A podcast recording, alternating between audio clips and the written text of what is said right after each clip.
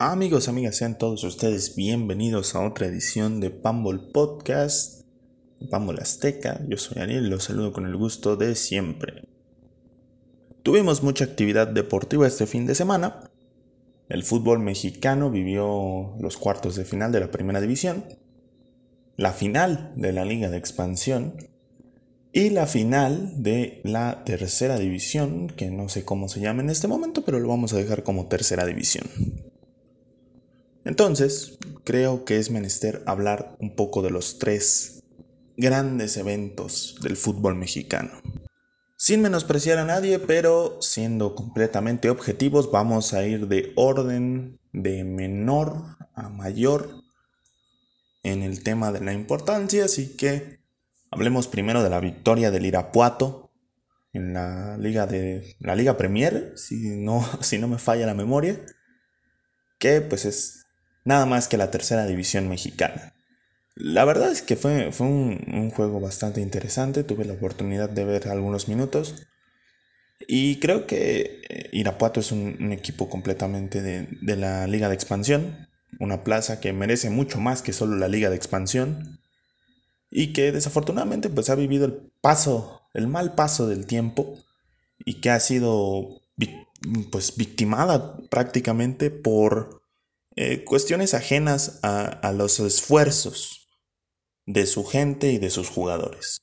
Sí me queda eh, este saborcito medio amargo cuando a prácticamente unas 8 o 12 horas de empezar la, final de vuelta, pues empieza a ser em, viral, se empieza a ser masivo el, hecho, digo, masivo y viral para lo que es la liga de expansión, el hecho de que, de que ahora Arriola está platicando con, con los jerarcas de, equipos como América, de equipos como Cruz Azul, para que puedan incluir a, una franquicia en la liga de expansión. Y por ende, Cruz Azul Hidalgo estaría obteniendo ese sitio como uno de los ascendidos por dedazo. No puedo rescatar gran cosa de, de otra final que, que desafortunadamente va a terminar olvidada por lo por el tema del escritorio, ¿no? Y por, el posible ascenso vía, eh, pues vía dedazo del Cruz Azul Hidalgo. Pero sí puedo decir que, en el, tema del Irapuato me da muchísimo gusto. Y es, insisto, una plaza que merece mucho más de lo que tiene. Un equipo de tercera división, pues la neta es que no es tan, tan atractivo, tan interesante, pero me, me pareció admirable la forma en la que la gente se le entregó a su trinca fresera. Muchas felicidades a, las personas de Irapuato, al club Irapuato y ojalá los podamos ver pronto en la primera división. Hacen falta estos equipos en la primera división. Bien, eh, el siguiente, obviamente vamos de menor a mayor, fue la final por, el, eh, por la Liga de Expansión. El Guardianes 2021, el, el juego entre Tepatitlán y el Atlético Morelia, dos plazas completamente diferentes. El caso de, Tepatitlán pues es una completa anomalía, ¿no? Porque si, si regresamos en, el tiempo y el ascenso y el descenso todavía son parte de nuestro pintoresco fútbol, estaríamos contando una de las historias más interesantes, más emotivas y a su vez más extrañas en el fútbol mexicano, porque Tepatitlán sería un equipo que salió justamente de la tercera división mexicana para ganar el ascenso y para meterse en la primera división. Sería algo completamente interesante, digo, creo que no han ganado el, el sustituto de la final de ascenso, pero creo que con el impulso anímico que les daría estar en la primera, lo hubieran logrado, digo, sin menospreciar de ninguna manera al Tampico Madero. El Tepa es un, equipo de jugadores humildes, jugadores olvidados, como Luis Robles, el Macue, como Luis Márquez, ¿no? el, gordo Márquez que, fue todo un suceso, como Víctor Mañón, entonces, son, son de estos eh, equipos que hacen falta que estén en la primera división nacional porque le dan mayor identidad, le dan mayor arraigo a esos pueblos que desafortunadamente eh, se vieron privados, privados de ese derecho, de ese privilegio que implica tener un equipo de primera división en tu ciudad. Yo considero que tanto Tepa como, como Tampico Madero merecen la oportunidad de jugar en la primera división, pero desafortunadamente pues aquí se vienen haciendo las cosas con las patas en las divisiones inferiores desde hace por lo menos 15, 16 años. Es una división que ha formado grandes jugadores, que forma, forma y sigue formando jugadores que les da ese fuelle y esa conciencia de clase, si ustedes quieren, de qué es lo que qué es lo que quizá tú no quieres para el futuro, qué es lo que tú tienes que tener como base para saber más adelante qué tipo de carrera quieres desarrollar en el fútbol mexicano. Atlético Morelia es un, es un caso bastante extraño, bastante particular, porque estamos a un año, a un año casi, de la terrible desaparición del Monarcas Morelia para convertirlo en el Mazatlán. A este Morelia, a este Morelia de Higuera, José Luis Higuera, que creíamos que ya nos habíamos deshecho de él, resulta que no. Pues lo sigue mucha gente, eh, los michoacanos otra vez están muy metidos con su equipo, es un club al que todavía le faltan algunas piezas, pero que poco a poco va recuperando ese nivel que le conocíamos.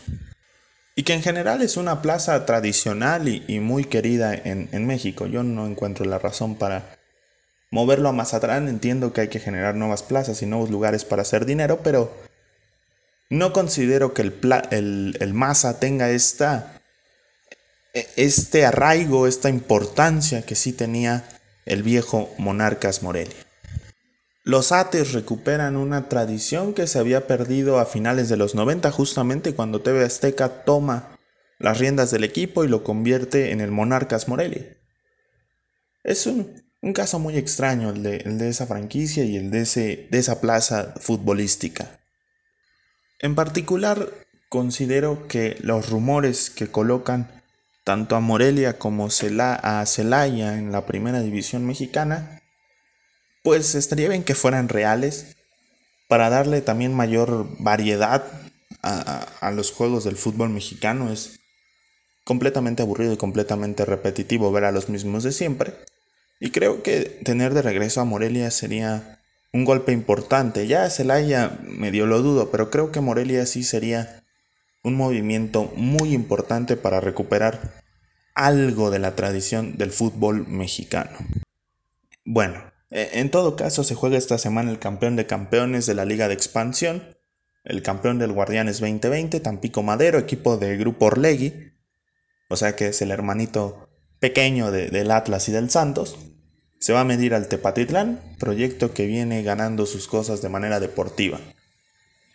Muchas felicidades a, la gente de, Tepatitlán, muchas felicidades a la gente de Irapuato y esperemos que cuando sea el momento de que regrese el ascenso y el descenso como prometió Arriola, estén listos para poder tomar un lugar de, los 18 que ya están en la Liga MX.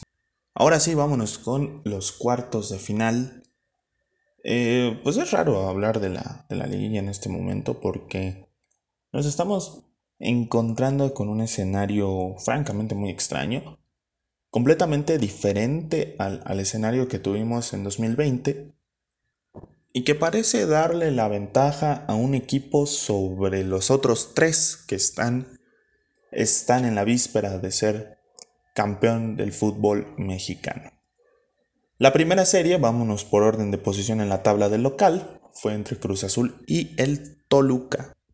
El Diablo no jugó mal, el Diablo jugó muy, bien la serie, me parece que, cuando fueron locales impusieron condiciones, contaron con una ayuda bastante torpe de los árbitros, el arbitraje fue muy lamentable en, ese partido y considero que, que, Cruz Azul supo controlarse, supo ahuyentar un poquito a los fantasmas, incluso aunque yo no comparto la, la actitud de Jesús Corona previo al, partido de vuelta ante Toluca, sí te indica algo que el capitán de Cruz Azul, que suele ser callado, que suele ser un poco tibio, muestre sangre caliente y muchas ganas de que las cosas se hagan bien, desde el arbitraje hasta el accionar de su propio equipo.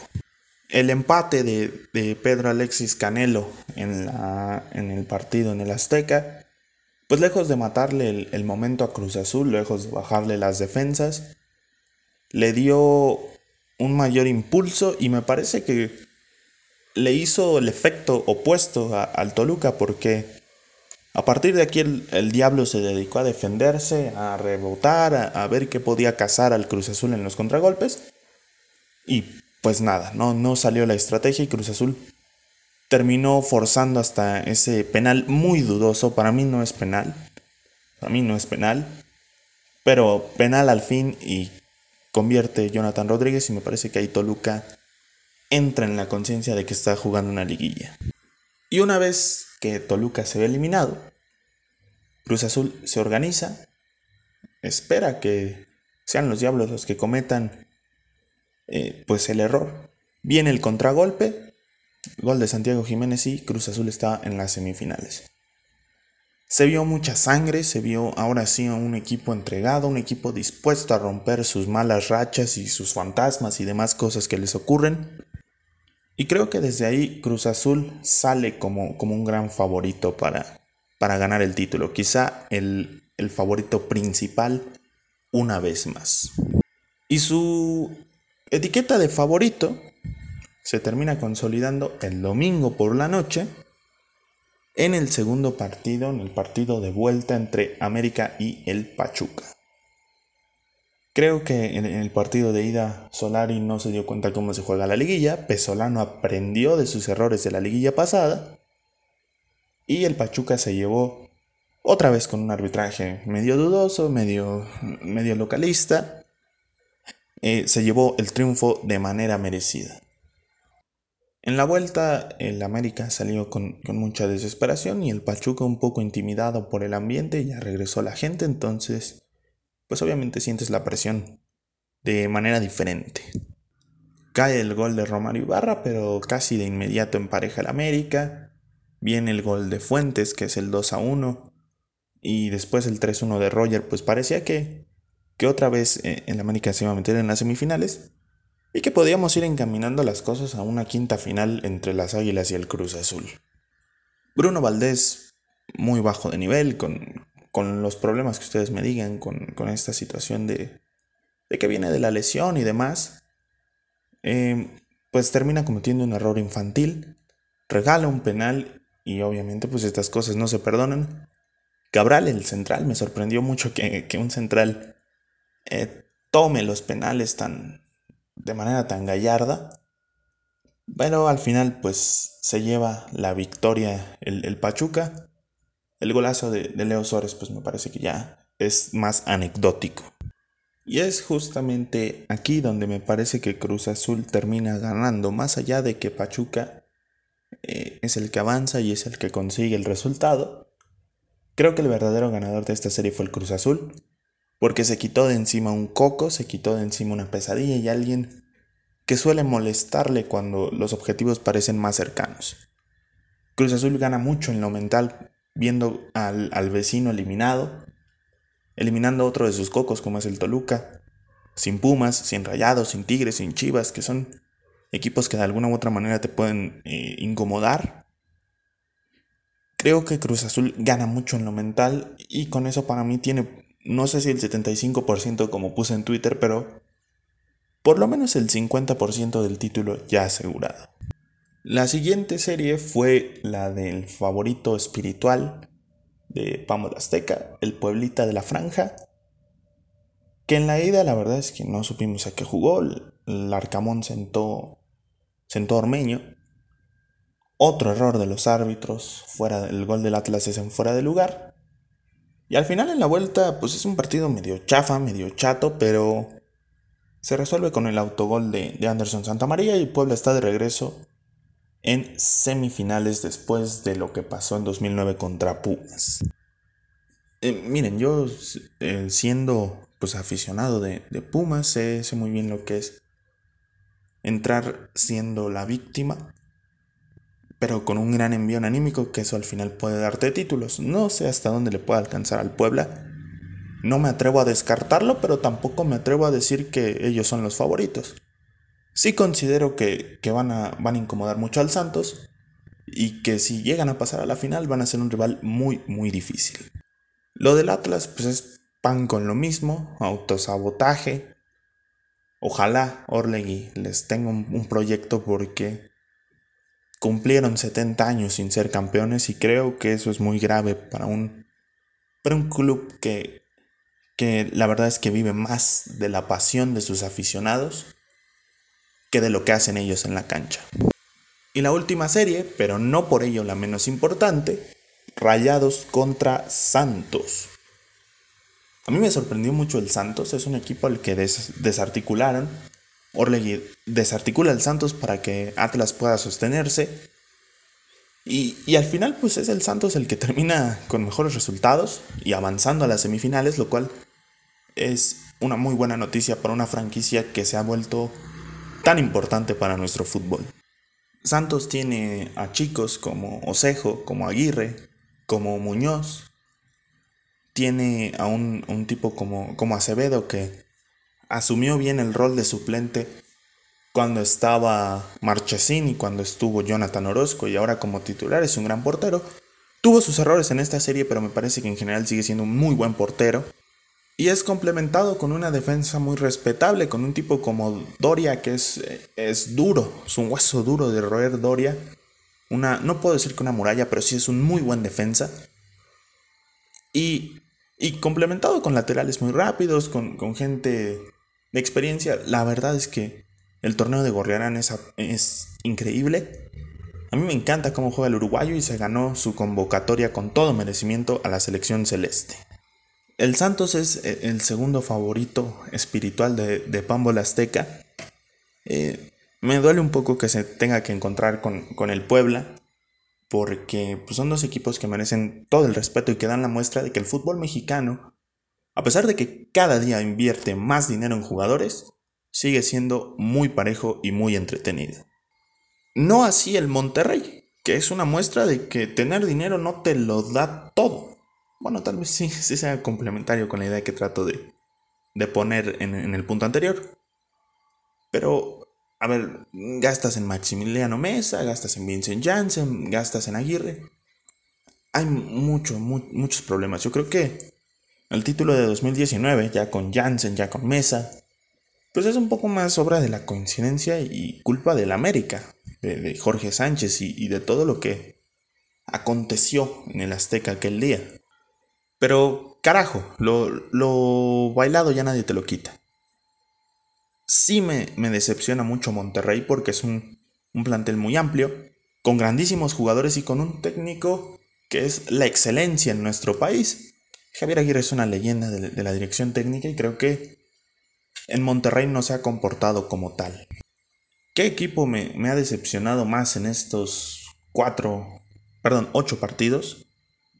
Ah, he de decirles que Monterrey, Monterrey me quedó a deber feo. Después diría que el América, me parece que para todo lo que se hizo con Solar y todo lo que se ha dicho con, con él, pues se quedaron algo cortos.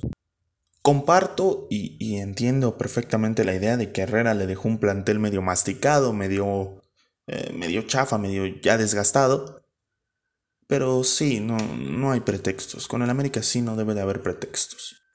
Y no me quiero ir al extremo de que América siempre debe ser campeón.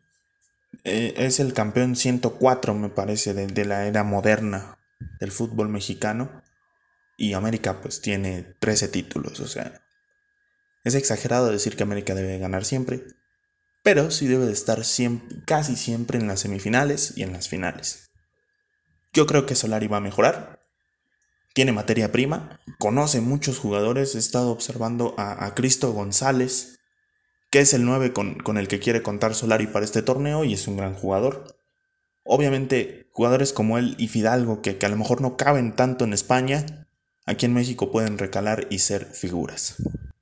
La tercera decepción para mí es el, el Atlas, un equipo que pues es la decepción andante, no, no, no pasa nada con ellos. Este era un buen torneo, este era una buena oportunidad para dar el salto a la relevancia y no pasó nada, otra vez, otra vez no pasó nada con ellos. Para mí les va a pasar lo, mismo que le ha pasado a, Cruz Azul con estos con estos veintitantos años, a Pumas con los 13 años que se aventó y con los 10 que lleva, Chivas que, cada, que se tarda también muchísimo en ser campeón, América que ya ha tenido sus malas rachas, les va a pasar lo mismo que ellos, ¿no? O sea, se van a enganchar y van a ganar en alguna ocasión. Pero ya son 70 años y sí, es cansino ver al Atlas en primera haciendo absolutamente nada. Y con el, con el Toluca estoy algo mixto, me parece más decepcionante su torneo regular que su liguilla. Eh, le ganó bien en, el repechaje a, León y compitió de manera muy, muy fiel con el Cruz Azul. Mi reclamo personal para con el Toluca pues es que eh, no se armaron bien, tienen los últimos aires de un gran jugador como Rubén Zambuesa y no saben aprovecharlo porque no lo rodean de gente que tenga calidad. Con, con el perdón de, de, Vázquez, de Baeza y de todos estos jugadores que, que no son malos, pero que tampoco pues están al nivel para pelear un campeonato. Y de los otros cuatro, ¿quién me agradó más y quién me agradó menos? Me agradó muchísimo el Cruz Azul, insisto, me parece que tienen el 50% del título ganado. Y la serie en la serie con Pachuca son favoritos absolutos. Creo que van a ahuyentar otro gran fantasma en Pachuca. El equipo que les ganó la primera final de, del inicio de esta famosa maldición. Y creo que ahí van a tomar ese aire que les hace falta para, para llegar a, dar el, el alirón final para ser los campeones. Me gustó mucho el Santos, que no se vio desesperado en ningún momento y que incluso cuando Monterrey les dio alcance, sabían lo que tenían que hacer presionaron y ya se ven mucho más experimentados en la liguilla con el señor Almada. Santos vuelve a ser este equipo eh, dificilísimo y que de repente te da una sorpresa y te elimina, te golea y te es campeón. Me gustó mucho el Pachuca, cuyo torneo regular pues fue bastante, bastante malito, pero que se supo reponer al final. Finalmente, lo que se ve en el campo, el trámite del juego, empieza a favorecerle en los marcadores al señor Pesolano. Y el Pueblita me quedó de ver, creo que son dos partidos bastante malos de la franja, pero para ellos ya, pues ya estar aquí es un, es un mérito muy grande, ¿no? Creo que pasan Cruz Azul y Santos, será la final, Cruz Azul Santos y ganará el Cruz Azul. Hubo FA Cup, ganó el Leicester City, me parece una gran noticia. Para el momento en el que estoy grabando esto se jugó ya la ida del playoff por el ascenso a la Premier League y el favorito espiritual de Pambo Azteca, el Swansea City, se impuso en el partido de ida. Estoy tratando de rellenar un poquito los tiempos para irme rápido con las preguntas. Cualquier pregunta que ustedes me quieran hacer, pues Obviamente dejaré la opción para que eh, se dé en, Facebook, en Twitter y en donde publique el, podcast, ¿no? Ahora no, no fueron muchas preguntas, digo, me tengo que ir acostumbrando un poco porque es algo nuevo. La primera pregunta me la hace el Josh, arroba bacachopapi 19 y dice, ¿por qué mi papá nunca regresó de, de comprar cigarros? Saludos, espero, espero puedas responder mi pregunta. No lo sé. Tal vez eres Nelson Mons y, tu papá no quiso regresar porque qué hueva. Saludos. El buen flaco Ayala, Alejandro Ayala, de dos generaciones, les mando un saludo y les recomiendo completamente su contenido. Me pregunta, bueno, me comenta más bien. ¿Qué hubo con el Pantera Neri? No aguantó la disciplina de Eddie Reynoso, perdió pegada al subir de categoría. Pues sí, la verdad es que eh, yo veo a Neri mucho más débil en las 122 libras. Pero le pasó algo similar a lo que le pasó a, Adrian Bronner, ¿no? Un, boxeador que tiene todo el talento, que tiene eh, pues al público a su favor, todos hablan de, de, lo genial que es, lo comparan con otros históricos y tienen muchas expectativas de su carrera y al final se va quedando corto por su propia indisciplina. Eddie Reynoso es un tipo muy dedicado al gimnasio, es alguien que conoce mucho de boxeo, que prepara y se prepara con sus peleadores a conciencia. Y lamentablemente Luis Neri pues no es esta clase de peleador que es el Canelo. ni tampoco es como Andy Ruiz, que está dispuesto a aprender. Es un tipo necio, que si no es como él dice, no es. Y pagó con Brandon Figueroa eh, toda esta situación de la indisciplina. Saludos mi estimado flaco y a ver cuándo nos echamos la, revancha del video de box. Que la verdad estuvo bastante bueno y va a haber muchos temas del pugilismo. Dice mi buen amigo el Pumachi, ¿quiénes pasan a la final, tío Pambol? Eh, como ya lo comenté, mi querido Pumachi, pues van a ser el Cruz Azul y el Santos. Esperemos ver pronto a nuestros Pumas ahí. Un abrazote. Dice Alan M. El balón, el bajón de juego de Ustari será determinante para el Pachuca Cruz Azul. Saludos al campeón de la prestigiosa y laureada tercera división. Ha sido importante el bajón de, Oscar Ustari, que habían dado de muy buen nivel, que incluso pues no hacía falta como voltear a ver mucho a los porteros en Pachuca. Pero como todo en la vida, pues todo por usarse se acaba, ¿no? Y creo que a Ustari ya le está entrando una crisis por el tema de la edad. Sí creo que, que será importante que, Cruz Azul pruebe más a Ustari, que sea más constante con los tiros de larga distancia y volverlo de, de esa manera un factor determinante. Saludos mi estimado Alan y por supuesto un abrazo y nuevamente una felicitación para toda la gente de Irapuato. Dice el buen Marco Guerrero, si tuvieras el poder de decisión y los tres pesos de presupuesto, ¿qué refuerzos traerías a los Pumas? Mira, me, queda claro que, que, el modelo de Pumas no va a cambiar. Para mí, y esto nada más es una hipótesis, no es, una opinión, bueno. No es algo real, no es algo que yo pueda comprobar. Pero definitivamente hay, algo que evita que universidad cambie de modelo. La opacidad permite la, corrupción. Y creo que ese es el, el, tema con el presupuesto de universidad. Yo no dudo que Pumas genere muchísimo dinero, porque lo genera. Es un equipo muy popular. Pero tiene gente que lo administra de manera muy pobre e ineficaz. Con un presupuesto limitado, pues yo cazaría centroamericanos, no como Gabriel Torres, sí como Michael Chirinos, por ejemplo, que no sé por qué se fue de la Liga MX, sí como Albert Ellis, que a lo mejor aquí tampoco funcionó mucho, pero ahora que ha estado en la MLS, en, el Boavista, pues ha sido un buen jugador. Me decantaría por mexicanos de perfil más discreto, como Madrigal de Querétaro, como Sepúlveda de Querétaro, y trataría de que ese tipo de jugadores que a Pumas siempre le han convenido estén en el equipo.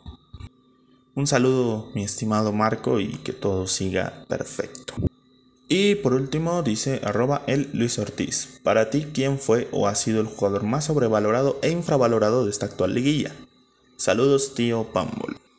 Contando el repechaje, creo que se sobrevaloró mucho el, papel de Uriel Antuna con, con Guadalajara Quitando el, repechaje, pues sí, como que Vincent Janssen no es lo que dicen que es. Me parece un buen delantero, un jugador muy respetable, pero no es tan bueno como creen. Infravalorado, creo que no se le dio el lugar que se le debió de dar a Anthony Silva del Puebla. El portero, el portero paraguayo salvó de una goleada en el Jalisco a la franja y de que el Atlas le sacara el partido en el Cuauhtémoc a la propia franja. Fuerte abrazo mi querido Luis.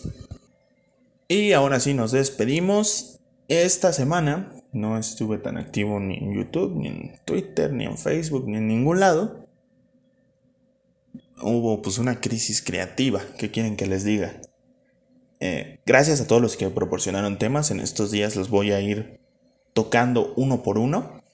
Y bueno, eso es todo. Les recomiendo como siempre eh, ir a Balompié Magazine, que es la página de, Israel Romero, quien me ayuda con algunos temas del canal. Les recomiendo el contenido de dos generaciones, muy buenos amigos y, que se están esforzando un montón por levantar el proyecto. Y les recomiendo pues, que vayan a todas las redes sociales a spamearme y a estar viendo las cosas que publico y escribo. Fuerte abrazo para todos, nos escuchamos en la próxima edición.